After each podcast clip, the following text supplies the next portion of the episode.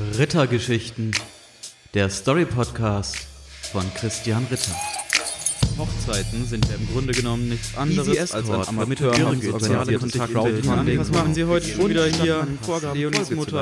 Ich finde es gut, aufgrund meines Tiernamens in diesem Text vertreten zu sein und dass ich mir endlich mal Perverseste, das ich Hallo? jemals gesehen Wir habe. waren vielleicht zuerst da. Vier Wochen später.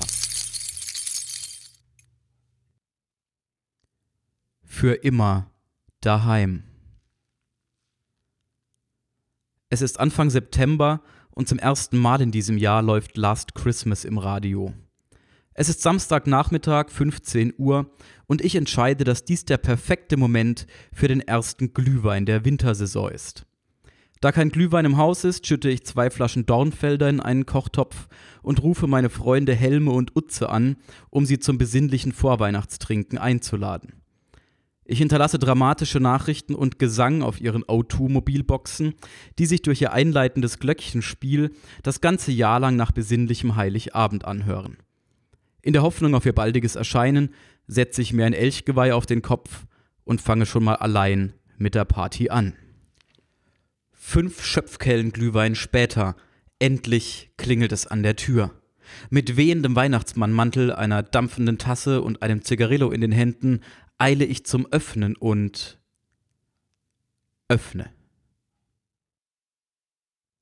Ein Paar um die Mitte 40 in grau-gelben Jack Wolfskin Outdoor Partnerlook Jacken sieht mich entgeistert an. Ich sag doch erst ein bisschen exzentrisch, flüstert sie ihm zu, vielleicht in dem Glauben, ich würde sie nicht hören, da das Ave Maria nicht gerade leise meine Wohnung beschallt. Äh, ja bitte, sage ich. Sie setzt den Wir kennen uns Blick auf und sagt, na. Ah, Tante Karin, lang nicht gesehen. Kommt rein mit deinem äh, Begleiter. Ich sag doch, er interessiert sich nicht sonderlich für seine Mitmenschen, flüstert sie meinem Onkel zu. Wir sind seit 15 Jahren verheiratet, kommentiert er. Psst, weist sie ihn zurecht. Augenscheinlich wollen sie was von mir, sonst wären sie weniger nett. Meine Kombinationsgabe verblüfft mich. Dynamischen Schrittes marschieren die beiden in meine Wohnung ein. Hübsch, sagt Tante Karin mit Blick auf die vier Teelichter, die ich auf dem Wohnzimmertisch auf einer Pizzaschachtel festgeklebt und angezündet habe. Sie wirft ihre Jacke aus dem Handgelenk heraus locker aufs Sofa und bedeutet ihrem Gatten, es ihr nachzutun. Sie sieht mich an. Tante Karins Blick sagt, mir doch egal, ob die Jacken verknittern, ich bin heute betont locker. Außerdem sind es Jack Wolfskins, die verknittern eh nicht. Vielleicht bin ich gerade deshalb so betont locker, weil ich andererseits so vorausschauend handle. Und Tante Karins Mund sagt, ich freue mich auf einen vollendet veredelten Spitzenkaffee. Äh, heute gibt es Glühwein, sage ich. Ich glaube, es war nicht richtig herzukommen, flüstert der Onkel. Sie verzichten auf Getränke. Warum wir hier sind, sagt Tante Karin und faltet die Hände in ihrem Schoß. Ich weiß, es ist keine gute Idee, aber eigenartigerweise leiten die meisten Leute, die mich nach irgendetwas fragen, ihre Bitten ziemlich genau so ein. Ich weiß, es ist keine gute Idee, aber wir finden einfach keinen Aufpasser für unseren Kleinen. Und da wir heute Abend eingeladen sind und wir nun mal in derselben Stadt wohnen, dachte ich, dachten wir, ergänzt der Onkel. Dachten wir daran, dich zu fragen, ob du deinen Egozentrismus und Menschenhass vielleicht für einen Abend vergessen und bei uns babysitten könntest. Fast bin ich ein bisschen gerührt, dass ernsthaft jemand in Erwägung zieht, mir Verantwortung in irgendeiner Form zu übertragen.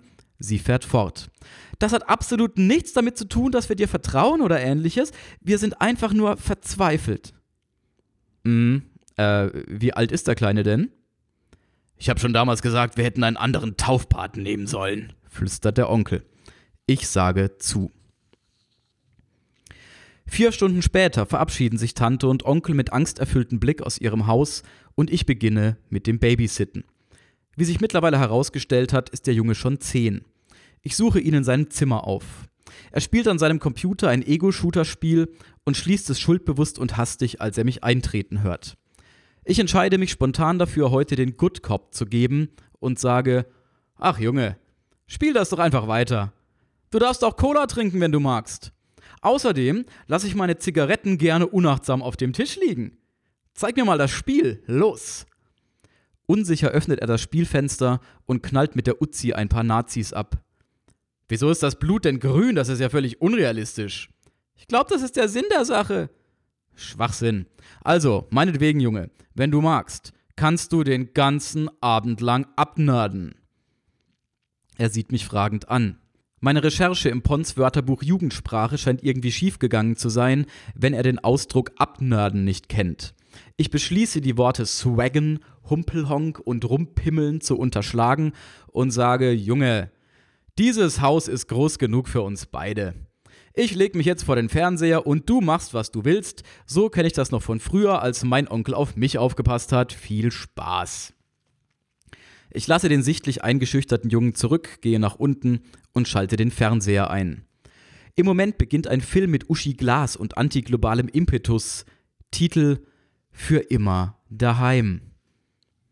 Erste Szene.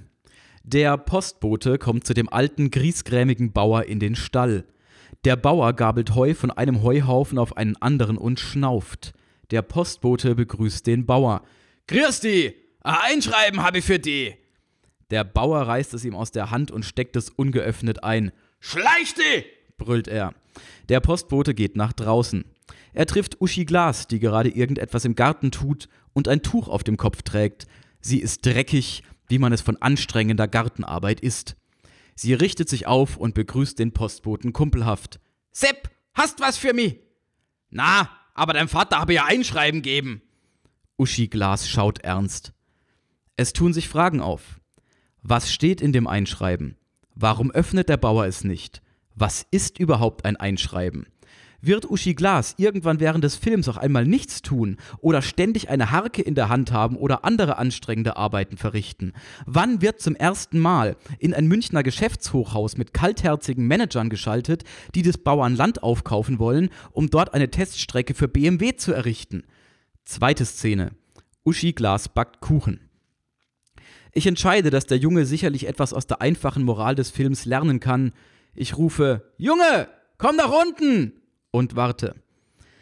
Zehn Minuten später fährt Uschi Glas einen Traktor und schaut verbissen, der Junge ist noch immer nicht aufgetaucht. Ich bekomme Zweifel daran, ob ich meiner Rolle als starkes männliches Vorbild gerecht werde. Nach mehrminütigem Überlegen, wie ich das ändern kann, entscheide ich mich für den offensiven Einsatz der Bruststimme und tenore in den Raum: Junge, Komm mal zum Onkel! Der Junge reagiert noch immer nicht. Ich versuche es weiter. Junge, wenn du nicht zum Onkel kommst, kommt der Onkel zu dir. Uschi Glas hat mittlerweile ihre verschollene Schwester gefunden, die in einem Geschäftshochhaus in München kaltherzige Dinge tut und ihrem Vater das Land wegkaufen will.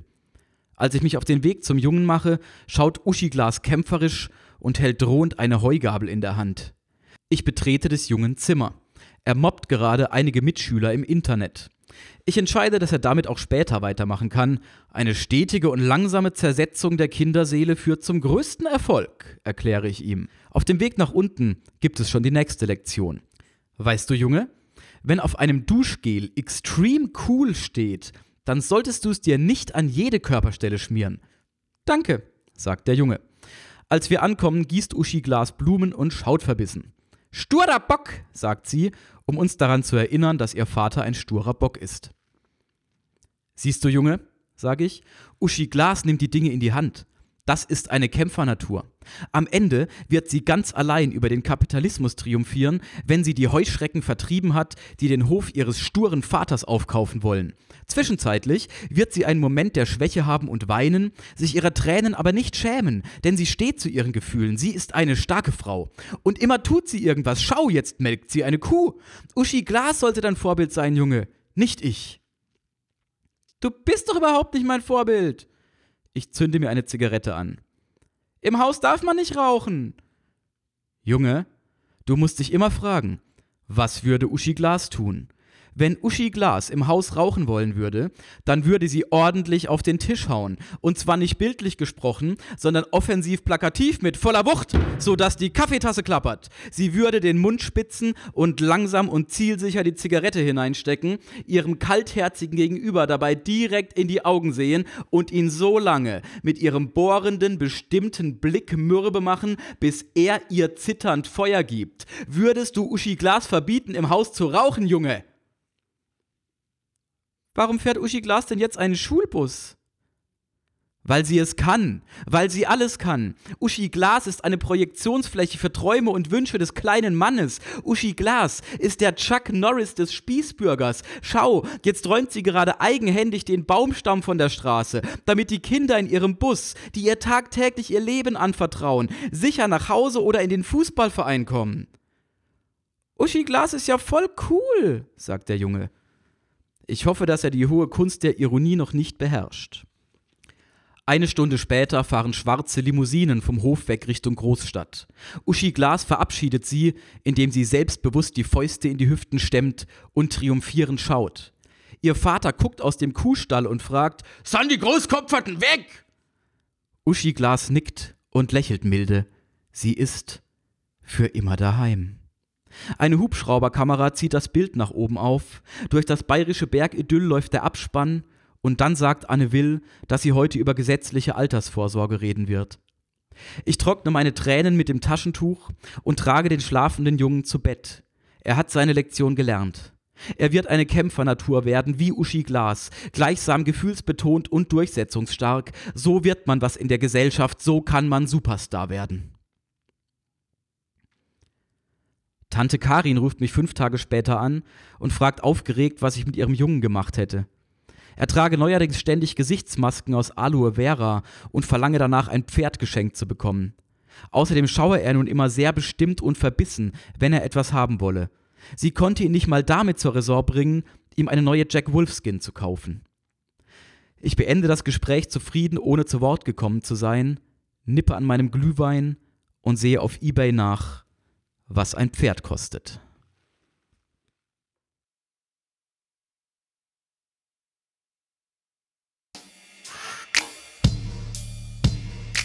Hallo, ich bin's nochmal, der Autor. Na, hat dir die Geschichte gefallen? Ja? Schön. Dann erzähl doch einfach fünf Freunden davon. Und diese fünf Freunde erzählen es dann weiteren fünf Freunden. Wie das mit dem äh, exponentiellen Wachstum geht, das wissen wir jetzt ja alle ziemlich genau. Und ansonsten denke immer daran, was Uschi Glas tun würde. Uschi Glas würde auf jeden Fall diesen Podcast abonnieren.